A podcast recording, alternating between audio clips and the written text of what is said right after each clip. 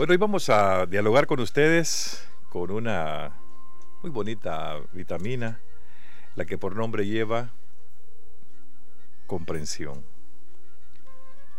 Una muchacha estaba terminando su primer día de trabajo como camarera en un restaurante en una gran ciudad. La jornada había sido muy calurosa y tremendamente agotadora. Con los pies dolidos y el cuerpo cansado, la muchacha apenas tenía fuerzas para seguir llevando las pesadas bandejas. Y mientras atendía a su familia con varios niños que cambiaban a cada momento de pensar acerca de qué postre iban a pedir, la muchacha estaba a punto de estallar.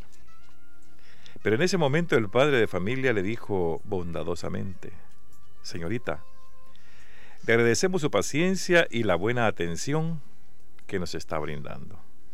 Aquellas palabras, dichas con una sonrisa, hicieron cambiar de ánimo a la camarera hasta tal punto que ella misma diría más tarde. Las palabras de comprensión y la sonrisa de aquel señor hicieron desaparecer todo el cansancio.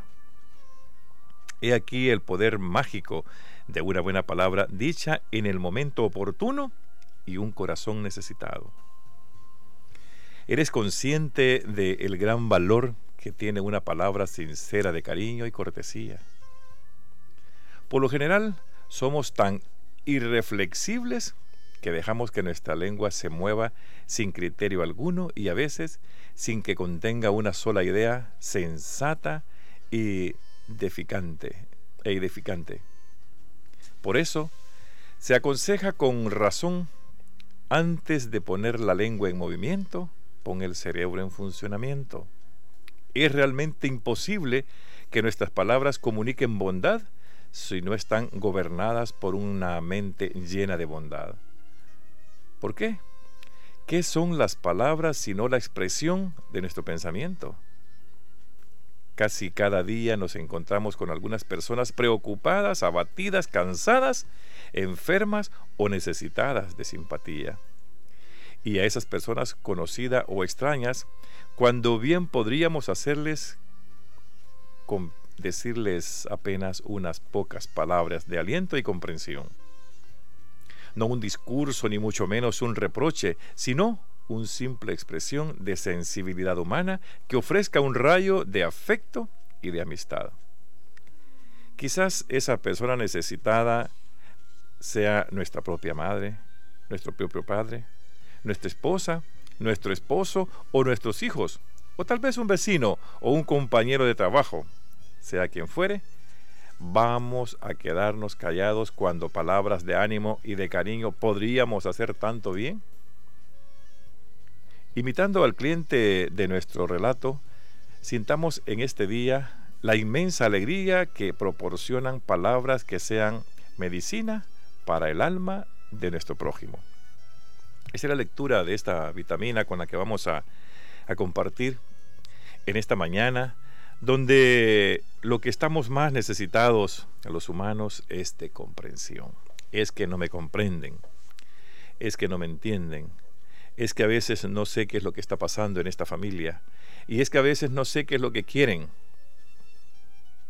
Cuando comenzamos nosotros a renegar de esa forma es porque estamos cansados, es porque estamos agobiados, es porque sentimos en realidad la necesidad de que alguien nos llegue con una palabra de fortaleza, una pequeña reflexión, unas palabras de aliento, alguien que te llegue a sobar la espalda y te diga, no te fatigues, hombre, el tiempo, hay más tiempo que vida, dice uno. Eh, no te desesperes, ya las cosas ya se van a solucionar. Si estás cansada, siéntate, relájate y ve qué puedes hacer para poder cambiar tu carácter. En este mundo, en esta vida y en estos tiempos, es necesario mantener la dulzura del carácter en cada uno de nosotros. Sea quien fuere, el trabajo que tengas.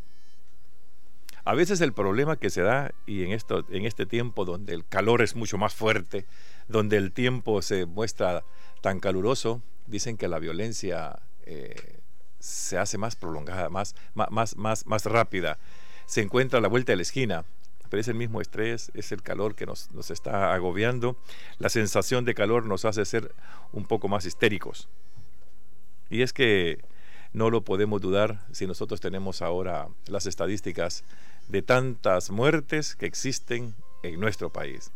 Unos dicen que debido al calor, otros dicen que debido a la incomprensión, otros que a la delincuencia, otros que a la necesidad de empleo, otros porque no hay que hacer en este país, pero por tantas cosas estamos definitivamente en un país tan violento como es El Salvador. En este momento, entonces nosotros necesitamos que alguien nos diga una palabra de aliento. Y no importa a quién se la va a decir. Lo más interesante es que se lo diga. ¿Por qué? Porque imagínense que esta señorita, que ya estaba cansada, con los pies dolidos y su cuerpo cansado, todavía había una mesa en ese restaurante. Una mesa donde usted llega con su familia y, a veces hay familias numerosas donde los niños oscilan entre los 10 años y los 4. Mínimo 4 o 5 hijos que usted lleva a un negocio no se ponen de acuerdo porque uno quiere pan dulce, el otro quiere sorbete, el otro de sorbete quiere una soda, el que no, quiere soda quiere soda y sorbete.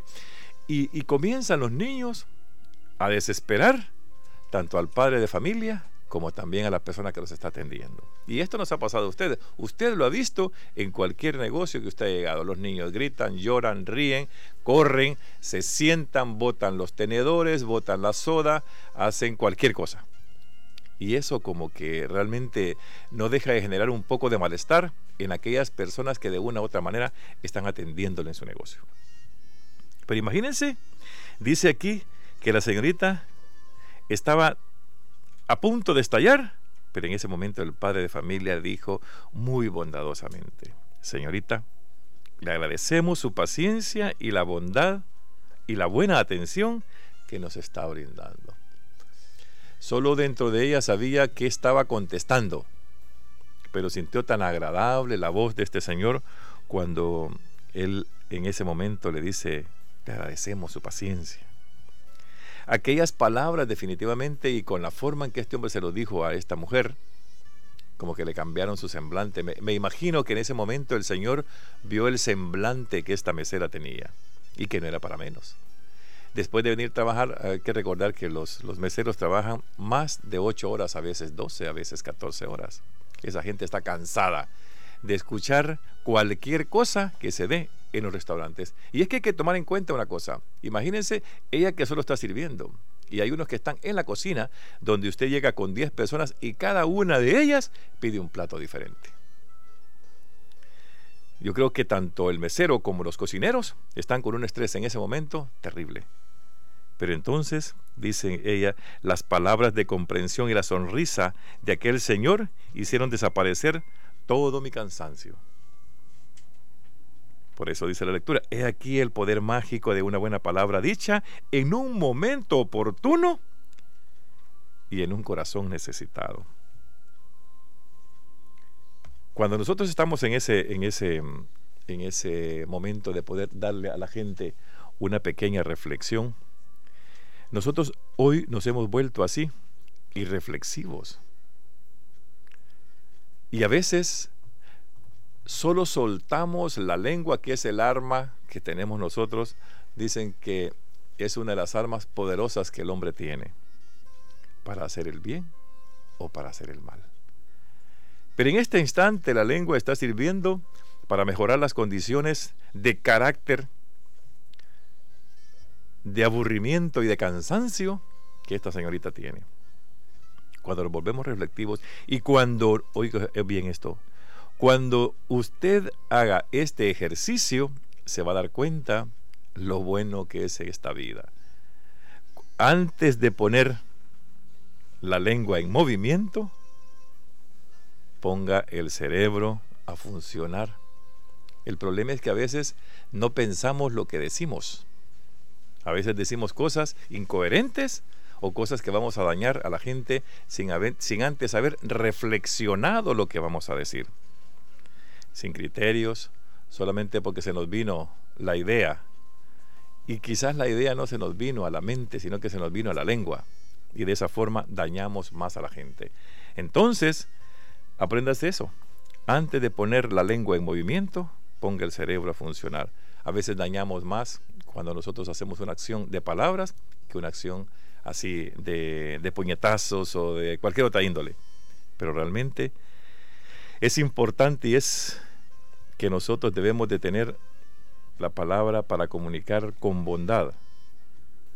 Cuando usted gobierna su cerebro, está gobernando su lengua. Y estas son las cosas que realmente debemos de tomar en cuenta para poder nosotros considerar a la persona que de una u otra manera anda fatigada en este mundo. Por eso dice más adelante, dice que casi cada día nos encontramos con algunas personas preocupadas, otras que andan abatidas, otros cansados, otros enfermos o necesitadas de simpatía, una sonrisa. Hay gente que llega a su casa mal encarada, con, le decimos nosotros, qué cara la que trae, pero con la sonrisa que usted lo recibe le hace cambiar totalmente el panorama y la situación totalmente cambia. Alguien llega a su hogar con rabia, pero depende cómo lo recibe. Si usted lo recibe tranquilo, no hombre, calmate, la cosa no es así, ¿verdad? Siéntate, tómate este vasito de agua, comencemos a platicar, dialoguemos, que te vas a dar cuenta que venís ahogándote, dicen, le dicen a uno, te vienes ahogando en un vaso de agua. No, ¿verdad? El agua debe servir para poder relajarte, para rebajar, para sentirte más tranquilo o tranquila y comenzar a dialogar. Algo bueno vas a sacar de ahí. Dice, dice, fíjese, de que hay que dar palabras de aliento y de comprensión. No hay que darles un discurso, ni mucho menos un reproche, sino una simple expresión de sensibilidad humana que ofrezca un radio de afecto y de amistad. Quizás, dice la lectura, quizás esa persona necesitada sea nuestra propia madre, sea nuestro padre o la esposa o el esposo y a veces es nuestro hijo que anda fatigado, que anda estresado, que quiere que nosotros como padres le demos unas palabras de aliento. El hijo viene decepcionado de la universidad. ¿Y por qué? Pues es que fíjese que mi profesor no me quiere porque me dejó la materia. Bueno, primeramente no fue el profesor que le dejó la materia, sino que fuimos nosotros como estudiantes que no logramos asimilar todo para poder pasar la materia. Pero siempre le echamos la culpa al otro.